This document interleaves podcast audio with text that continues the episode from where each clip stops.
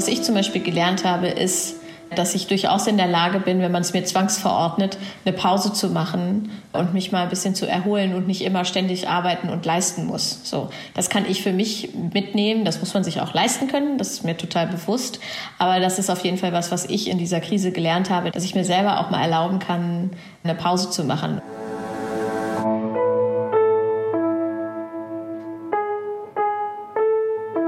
Eltern ohne Filter ein Podcast von Bayern 2.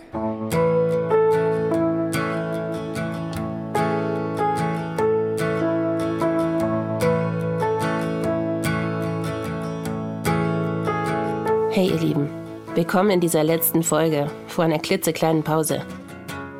Ich habe mich gestern unter der Dusche an das Bild erinnert, das wir damals im Kopf hatten, als alles anfing. Also als wir diesen Podcast und unser Instagram-Profil Eltern ohne Filter gestartet haben. Dass nämlich Elternsein ein bisschen ist wie ein Leben im Dampfkochtopf. Die Zutaten sind ein oder mehrere Kinder mit ihren Bedürfnissen und bei vielen die Partnerschaft und dann gibt es ja noch die Erwerbsarbeit und oder die Hausarbeit und die Daily Orga und die Finanzen und und und. Dieser Topf steht also ganz schön unter Druck. Und ab und zu kann man dann ein bisschen Dampf ablassen. Kinoabend. Frühstücken mit Freunden. Oder ein Wellnesswochenende ohne Kinder. Und dann geht's wieder eine Weile. Nur Corona macht uns gerade zusätzlich Feuer unterm Topf. Wir haben keine Kinderbetreuung. Außer wir decken uns halt irgendwas aus und die Familie ist rund um die Uhr zu Hause und trotzdem sollen wir dann hier auch noch effiziente Homeoffice-Leistung bringen und das mit unserer oft schlechten Ausstattung. Naja, da steigt der Druck im Kessel. Und mit dem Dampf ablassen sieht's im Moment ziemlich schlecht aus. Mein Gespräch diese Woche mit der Poetry Slammerin und Moderatorin Nina Lagrande, das war aber so ein Moment. Denn obwohl es da auch um Corona ging und obwohl Nina ja im Moment gar nicht auftreten kann, ist sie irgendwie entspannt und offenbar auch noch ziemlich gut gelaunt. Und das steckt an. Ich bin Ninja Lagrande bzw. Ninja Binias. Ich bin 36, wohne in Hannover, arbeite als Moderatorin, Autorin und Slam-Poetin und bin Mutter eines dreijährigen Kindes, ein Junge, genau, das ist mein einziges Kind. Was macht denn dein dreijähriges Kind gerade? Mittagsschlaf. Der macht Gott sei Dank noch Mittagsschlaf, was äh, aktuell in Zeiten von Corona und 24 Stunden zu Hause natürlich recht dankbar ist, weil man dann zumindest mal am Tag so anderthalb Stunden Zeit für sich hat. Wie ist denn eure Hashtag Corona-Eltern-Situation gerade? ja, unsere Situation ist, ich glaube, ziemlich privilegiert und luxuriös noch im Vergleich. Also wir sind halt beide zu Hause. Mein Mann ist Lehrer, der muss dann ab nächster Woche auch wieder hin. Der hängt den ganzen Vormittag am Computer, weil er Aufgaben vorbereitet, nachbereitet, kontrolliert, weil er so eine Online-Sprechstunde jeden Tag hat, weil er mit seinen Schülerinnen und Schülern telefonieren muss. Also der ist da die ganze Zeit beschäftigt und ich mhm. versuche halt irgendwie alles unter einen Hut zu kriegen und bin ja im Moment überhaupt nicht unterwegs, weil ich nicht auftreten kann und so. Also bin ich halt einfach zu Hause und arbeite da am Computer so ein bisschen aber ja, es ist natürlich trotzdem irgendwie stressig, aber ich glaube, im Vergleich geht es uns noch auf jeden Fall ganz gut. Ich freue mich trotzdem, wenn es irgendwie wieder ein bisschen besser wird. Hast du einen Unterschied gemerkt über die letzten Wochen, also was sich so verändert hat, auch für euch? Weil ich finde, also bei mir werden die schlechten Tage immer mehr. Ich hatte am Anfang noch mehr Elan für diese ganze Situation. Ich war am Anfang komplett gelähmt und frustriert und wütend, weil bei mir halt alles abgesagt wurde und das sich natürlich auch auf meinem Konto bemerkbar macht.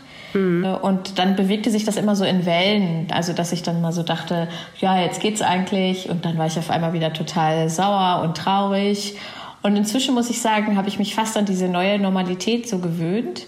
Bin auch ein bisschen froh, dass ich nicht so viel, also eigentlich ja gar nicht mehr, aber eben nicht mehr so viel so unterwegs bin wie früher aber mache mir natürlich trotzdem Sorgen um meine Selbstständigkeit und um meine Existenz und glaube eben nicht, dass ab 1. September alles wieder gut wird und wir wieder auf Bühnen stehen werden, so wie Künstlerinnen und Künstler jetzt, mhm. ähm, sondern dass ich eben über diese drei Monate, äh, über die man jetzt immer so gesprochen hat, hinaus bis zum Ende des Jahres oder darüber hinaus noch gucken muss, wie geht das eigentlich weiter, was kann ich für neue Wege gehen und so.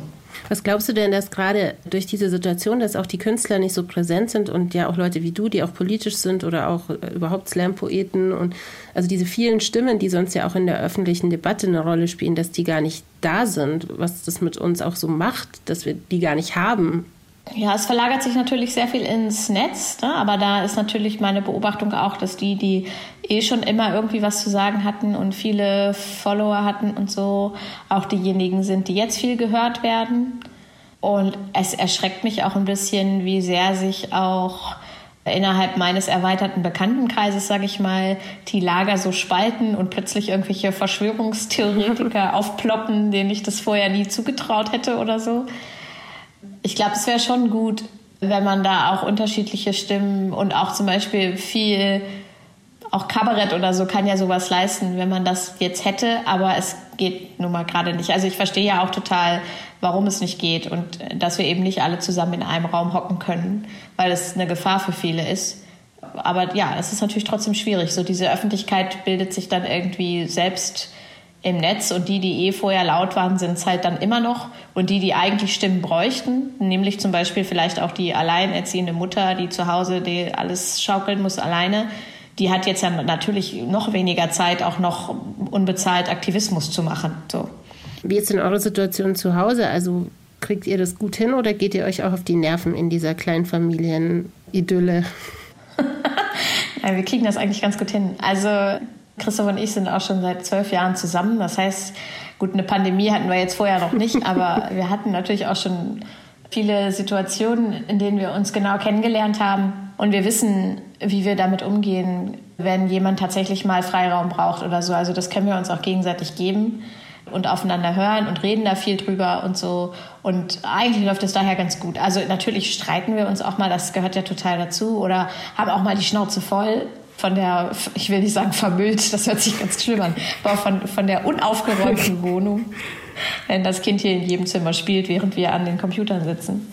Aber das gehört halt dazu. Habt ihr denn einen Garten oder einen Balkon oder sowas, wo ihr auch rausgehen könnt mit eurem Kind? Nee, wir wohnen quasi mitten in der Stadt, haben keinen Balkon und keinen Garten haben aber ein Wohnmobil und mit dem fahren wir manchmal so einfach raus in die Region, in den Wald oder an See und verbringen dann da einfach einen Tag. Das Kind macht dann Mittagsschlaf im Auto, wir sitzen mit unseren Klappstühlen davor und das geht dann auch schon. Aber wir gehen auch jeden Tag einmal groß spazieren, so, um eben ein bisschen mhm. Bewegung und Luft zu kriegen. Hattet ihr vorher schon mal so eine Situation, wo es auch so ein bisschen in so eine Rollenverteilung geht? Ich meine, gut, dein Mann muss jetzt erst nächste Woche wieder arbeiten oder dein Partner, aber war das schon mal so, dass du zu Hause warst und er gearbeitet hat oder andersrum? Na, in meiner Elternzeit war das natürlich so, ne? dass er dann eher arbeiten war und ich war halt eher zu Hause, wobei ich sagen muss, ich habe auch in meiner Elternzeit schon wieder gearbeitet, aber eben nicht so viel wie vorher. Also so extrem wie jetzt hatten wir es vorher eigentlich nicht. Und das ist auch ganz spannend zu gucken, was macht das so mit uns? Also mich macht das halt auch ein bisschen aggro, wenn ich da, also nicht, weil ich, ich denke, ich möchte nicht diese, also es ist gar nicht so, dass ich denke, mir werden jetzt hier alle Hausfrauentätigkeiten zugeschoben, so ist es nicht, aber mir fehlt einfach die Arbeit und für mich als Ausgleich, so, also auch das auf der Bühne stehen und so. Und das muss ich irgendwie anders kompensieren, ja in den letzten Wochen habe ich irgendwie mit Kollegen da auch viel darüber gesprochen, dass es Menschen gibt, die haben so eine Außenpersönlichkeit oder ein Teil zumindest ihrer Persönlichkeit ist einfach eine Außenwirkung. Also es ist ja vielleicht auch bei Journalisten so, die dann irgendwie, wie ich jetzt zum Beispiel, moderieren und dann auch Feedback von Hörerinnen kriegen. Und bei dir ja sicher auch, wenn man auf der Bühne steht und dieses, dass man so gekappt wurde um diesen Teil seiner Persönlichkeit, das empfinde ich als sehr hart, weil das irgendwie ganz komisch ist. Das war immer so ein großer Teil meiner selbst. Für andere Leute ist, glaube ich, sowas total unwichtig. Wie geht es dir da damit? Ja, das ist schon ein wichtiger Punkt, finde ich. Also ich, ich finde das so ganz spannend, dass Leute um mich herum sagen, ja, mir fehlen die sozialen Kontakte und die Umarmungen. Und tatsächlich finde ich es ein bisschen erschreckend, wie wenig mir das fehlt. also jetzt Grüße an meine Freunde, aber das geht so, finde ich, auch noch ganz gut, weil eben auch viele Leute, mit denen ich eng befreundet bin, sowieso nicht in Hannover wohnen, wo ich lebe und man dann eh viel darauf angewiesen ist, zu telefonieren oder sich zu schreiben oder so. Aber so dieses Außen-Ich Bei mir ist es halt extrem so mit Bühne und privat. Ne? Also mhm. auf der Bühne lebe ich halt all das aus, was ich privat halt gar nicht mache. Also ich bin eigentlich eher schüchtern, würde jetzt nie irgendwie groß anfangen, ein Gespräch mit fremden Leuten zu starten oder so. Und auf der Bühne bin ich immer sehr da und sehr Raum einnehmen und sehr laut und so. Und ähm, mich da so auszuleben, das fehlt mir gerade tatsächlich. Ja, das ist ja auch quasi ein Teil meiner Persönlichkeit. Als du überlegt hast, Mama zu werden oder als ihr überlegt habt, Eltern zu werden, habt ihr da über solche Themen gesprochen? Wie, was bedeutet das dann für unsere verschiedenen Jobs und so? Oder seid ihr da eher so reingestolpert? Nee, wir haben da schon drüber gesprochen, weil ich mich relativ kurz bevor ich schwanger geworden bin, selbstständig gemacht habe. Also so ein Dreivierteljahr vorher habe ich mich komplett selbstständig gemacht. Und wir haben auch, also wir haben jetzt nicht irgendwie gesagt, so ja, dann und dann nach Kalender müssen wir Geschlechtsverkehr haben, damit wir schwanger werden. Aber wir haben es halt drauf ankommen lassen, so, weil mhm. wir dachten, wir wünschen uns schon ein Kind. Und ich war halt super viel unterwegs und in den zwei Wochen sozusagen, in denen ich zu Hause war, bin ich schwanger geworden. Und das war auch gut. Wir haben uns darüber auch gefreut, aber mussten dann natürlich darüber sprechen, wie planen wir die Elternzeit, wie machen wir das mit meiner Selbstständigkeit. Ich habe da gerade so frisch irgendwie gestartet, können wir das gegenseitig irgendwie auffangen und so. Aber ich muss sagen, wir haben schon immer gerne und viel über Aufteilung zu Hause und Finanzen und so gesprochen. Also es war jetzt kein neues Thema, sondern es war irgendwie ein natürlicher Prozess, das jetzt in diesem Rahmen eben auch nochmal zu besprechen. In deinem letzten Buch gibt es aber Texte, wo ziemlich deutlich durchklingt, dass du dir nicht immer Kinder gewünscht hast, oder?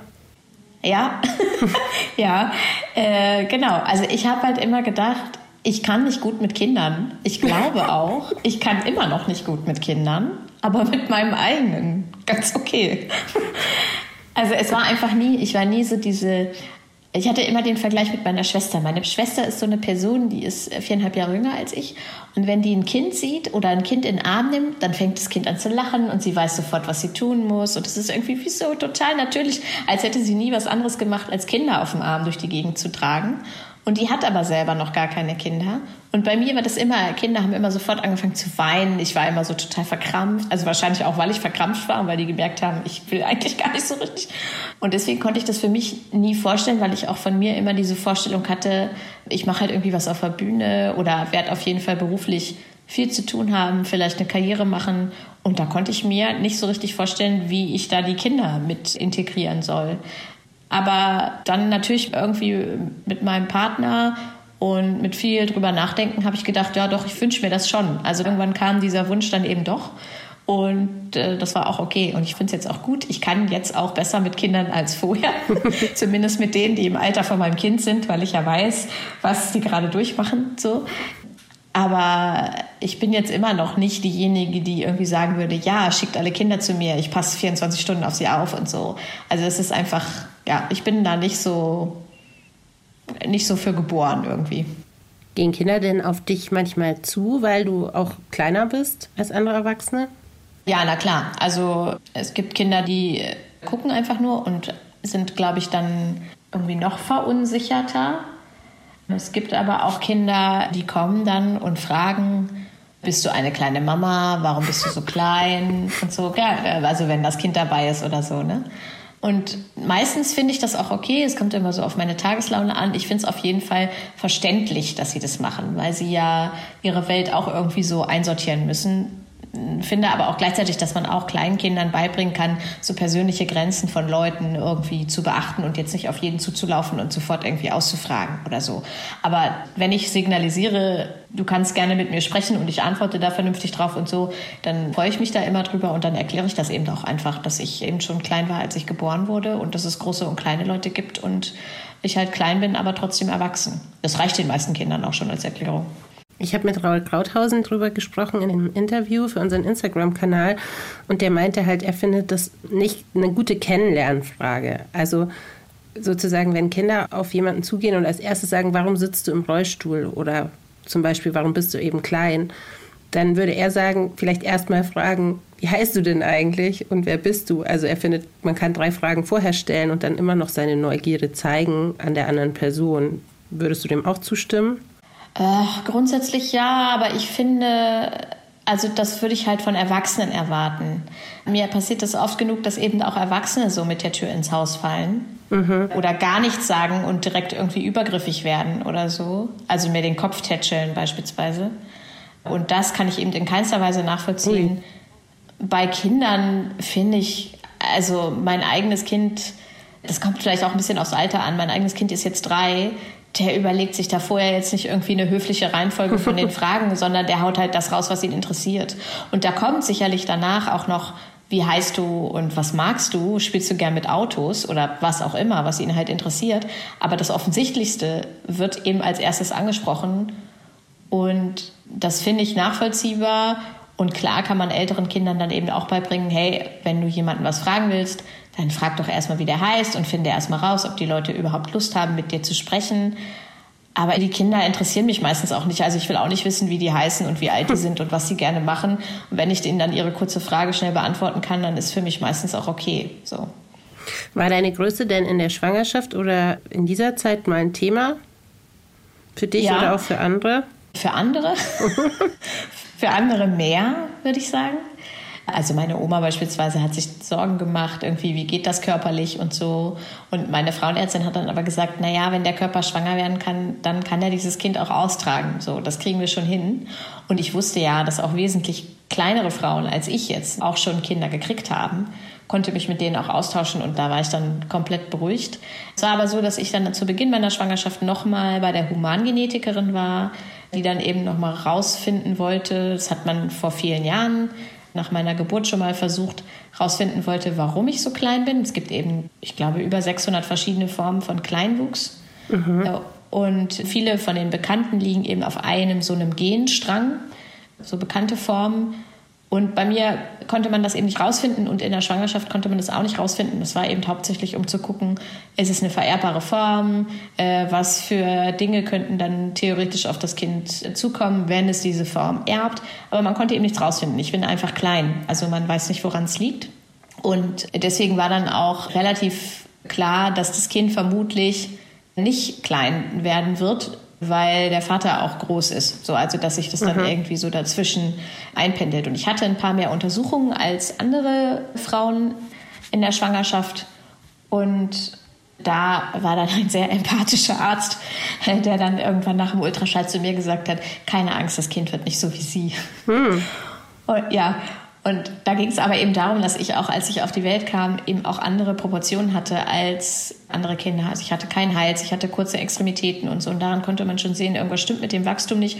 Und das war bei meinem Kind eben nicht der Fall. Und ich wollte einfach vorher gerne wissen, kann man schon erkennen, ob dieses Kind auch klein wird. Aber es wäre jetzt für mich kein Grund gewesen, die Schwangerschaft im Zweifel abzubrechen oder irgendwas zu machen, sondern ich wollte einfach darauf vorbereitet sein. So, wenn, wenn man es erkennen kann, wollte ich es vorher wissen. So wie man vielleicht wissen will, ob man einen Jungen oder ein Mädchen kriegt, damit man sich nicht genau. so viel... Mhm. Ist es in eurem Alltag als Eltern manchmal ein Thema? Also, weil ihr ja so unterschiedlich groß seid. Ja, es war natürlich, es gibt ja ganz profane Themen, nämlich was für einen Kinderwagen benutzen wir.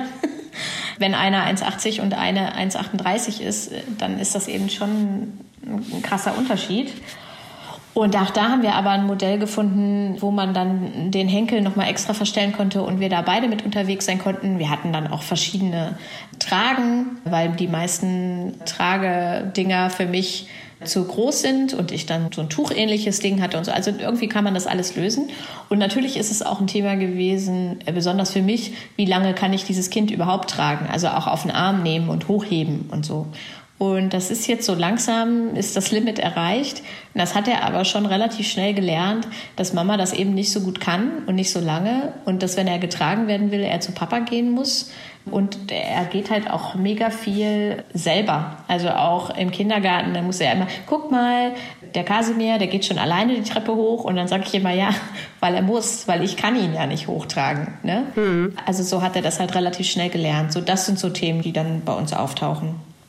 Hat sich denn dadurch, dass du Mama geworden bist, für dich auch nochmal was verändert in deiner politischen Einstellung oder in der Art, wie du auch auf Politik guckst, auch auf Familienpolitik? Ja, na klar, überhaupt, dass ich jetzt mehr auf Familienpolitik gucke. Also man muss ja, das ist ja bei vielen Leuten wahrscheinlich so, dass einen dann hauptsächlich die Politikbereiche interessieren, die einen auch selber betreffen. Ne? Also wenn ich einen Autokonzern leite, dann bin ich natürlich darum bemüht, dass es den Autokonzernen gut geht. Und so als Selbstständige gucke ich natürlich auch viel in diesem Bereich. Und klar, da ist Familienpolitik dann, als ich Mutter geworden bin, auch noch mal mehr in meinen Fokus gerückt und auch noch mal mehr in den Fokus, was so meine aktivistische Arbeit angeht. Und finde es dann einfach interessant, auch mich mit solchen Punkten zu beschäftigen. Und vermutlich hätte ich das nicht so intensiv getan, wenn ich nicht Mutter geworden wäre. Und was waren so die Themen, die dich dann von Anfang an stark beschäftigt haben? Also was mich immer noch stark beschäftigt, ist, dass ich nicht verstehe, warum es in Deutschland immer noch das Ehegattensplitting gibt.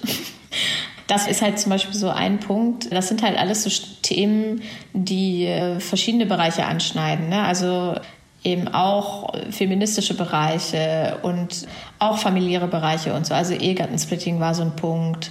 Dann politisch natürlich auch Kindergartengebühren, Bedingungen für Leute, die in Kindergärten arbeiten, überhaupt die Bedingungen für Kindergärten oder die Versorgung mit Kindergartenplätzen, alles, was dann so auf einen zukommt, auch die, was auch vorher überhaupt nicht wie auch in meinem Fokus so richtig war, ist die Bedingungen von Hebammen mhm. und von Krankenhäusern und die Versorgung mit quasi Geburtsmöglichkeiten, nenne ich es mal. Das war alles, was mir dann erst bewusst wurde, als ich eben selber in dieser Situation war. Jetzt gerade sind ja alle diese Themen so super drängend wieder auf dem Tisch. Und gerade im Feminismus gibt es jetzt so ein bisschen die Befürchtung, dass uns das Ganze ziemlich weit zurückwerfen wird. Wie geht es dir damit? Denkst du darüber viel nach?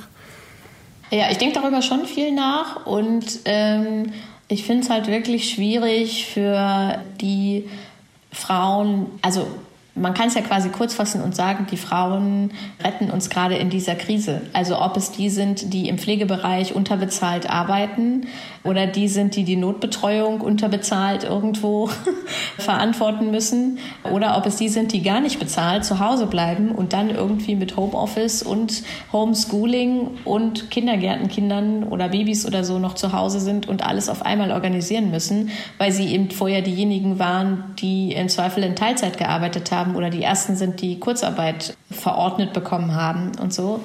Also das finde ich schon sehr schwierig. Ich weiß aber, dass die Margarete Stokowski in ihrer Kolumne dieses Thema auch aufgegriffen hat und gesagt hat, das könnte eben auch eine Chance dafür sein, gerade diese Themen jetzt laut zu besprechen und es eben nicht dazu kommen zu lassen, dass uns das so weit zurückwirft. Also muss man halt einfach mal schauen, was da jetzt draus gemacht wird.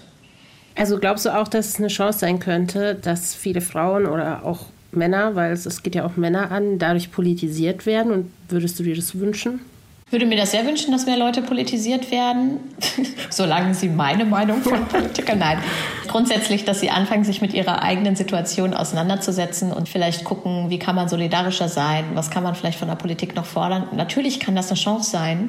Es kann aber nur eine Chance sein, wenn die Politik auch irgendwann darauf reagiert. Und solange wir, so wie es jetzt gerade leider aktuell noch ist, so wirtschaftsorientiert und kapitalistisch denken, dass wir sagen, ja, wir müssen auf jeden Fall alles wieder aufmachen und möglichst schnell weiterarbeiten und möglichst schnell die Kinder in die Schule schicken, die einen Abschluss machen, damit die auf jeden Fall eine Note da am Ende hinten dran stehen haben, äh, glaube ich noch nicht so ganz, dass aus dieser Chance tatsächlich was gemacht wird. Was wünschst du dir denn am meisten für die kommende Zeit, für deine Familie und deine Situation? Also ich wünsche mir für meine Familie, dass es so harmonisch bleibt, wie es gerade ist ich wünsche mir für mich und vor allem auch für mein Kind, dass es meine Eltern und meine Schwiegermutter bald mal wiedersehen kann und wir uns auch mal wieder umarmen können und eben nicht mehr nur über den Bildschirm miteinander sprechen.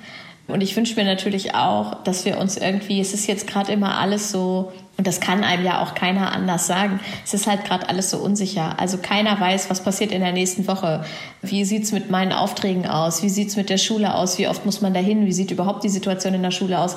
Dass sich das vielleicht so ein bisschen einpendelt und man trotz dieser Krise irgendwie einen längerfristigen Umgang finden kann, der für alle in Ordnung ist. Weil ich glaube, das müssen wir finden. Weil es wird nicht Tag X geben, an dem wir auf einmal in irgendeine Normalität zurückkehren, die es vorher gab. Würdest du dir überhaupt wünschen, dass wir zu dem zurückkehren, was es vorher gab? Äh, in Teilen natürlich schon. Also natürlich wünsche ich mir dahin zurückzukehren, wie, wie es beruflich für mich vorher aussah. Aber es wäre schon schön, wenn wir aus dieser Krise einiges mitnehmen, nämlich, dass wir sehen, dass wir bestimmte Branchen wesentlich besser bezahlen müssen und dafür nicht nur applaudieren und dass wir vielleicht, also was ich zum Beispiel gelernt habe, ist, dass ich durchaus in der Lage bin, wenn man es mir zwangsverordnet, eine Pause zu machen und mich mal ein bisschen zu erholen und nicht immer ständig arbeiten und leisten muss. So, das kann ich für mich mitnehmen. Das muss man sich auch leisten können. Das ist mir total bewusst. Aber das ist auf jeden Fall was, was ich in dieser Krise gelernt habe, dass ich mir selber auch mal erlauben kann, eine Pause zu machen. Und das hoffe ich, dass ich mich danach öfter mal daran erinnere und nicht wieder sofort in diese Schiene von ständiger Leistung und kreativer Produktion rutschen werde. Aber insgesamt ich bin leider immer so ein bisschen pessimistisch. Ich habe nicht so viel Hoffnung, dass wir ganz viel daraus lernen. Ich hoffe zumindest für die Pflegebranche und auch für die Schulen, dass das vielleicht ein bisschen was umkrempeln wird. So. Hat sich denn dein Muttersein verändert, dadurch, dass du viel mehr Zeit mit deinem Kind verbringst? Ähm, nee, im Großen und Ganzen glaube ich nicht. Was ich, glaube ich, über diese Zeit gelernt habe, ist auf jeden Fall noch mal mehr Geduld zu haben. Also zu wissen, ich muss mir die Zeit mit diesem Kind nehmen, ich muss ihm auch Zeit geben. Also ich weiß zum Beispiel jetzt, wenn irgendwann die Kita wieder losgeht und ich dann morgens wieder sagen werde, komm, wir müssen uns beeilen, komm, komm, komm, dass ich hoffe, dass ich das nicht mehr so extrem machen werde, weil ich weiß, der braucht einfach seinen Raum und es ist auch nicht schlimm, wenn man mal fünf Minuten zu spät kommt, irgendwie so. Also ich habe auf jeden Fall mehr Geduld gelernt in allem im Umgang mit dem Kind, aber auch im den Zustand so lassen, wie er ist, also sei es nun die Wohnung oder die Situation oder was auch immer, und zu sagen, ja, okay, solange sich das Kind alleine beschäftigt und ich noch eine halbe Stunde am Computer habe, ist mir egal, wie der Flur am Ende aussieht. So aufräumen kann man immer noch. Das hatte ich vorher nicht so, muss ich sagen, und das ist eigentlich auch was ganz Gutes. Das ist ein schönes Schlusswort. Ich danke dir fürs Gespräch. Ja, sehr gerne. Danke dir. I stop and wonder how this happened after all. It's been coming. So, what should we do? Do you think we can end this contest? Take each other's hands and get back to the surface. Then let's quit this contest and get back to the surface. Eltern ohne Filter ist ein Podcast von Bayern 2. Die Redaktion dieser Folge hatte Ulrike Hagen und Henriette Hirschberger hat produziert. Wir machen jetzt ein paar Wochen Pause. Aber wenn ihr uns abonniert, dann kriegt ihr ja sowieso sofort mit, wenn wir wieder da sind. Und dann habe ich noch was für euch, um die Zeit zu überbrücken. Caro, die beste Musikberaterin dieser Welt, hat uns die Eltern ohne Filter Playlist zusammengestellt. Die gibt's auf Spotify und auf YouTube und beide verlinke ich euch in den Show Notes. Mit den Songs aus dem Podcast und noch ein bisschen mehr. Bis bald.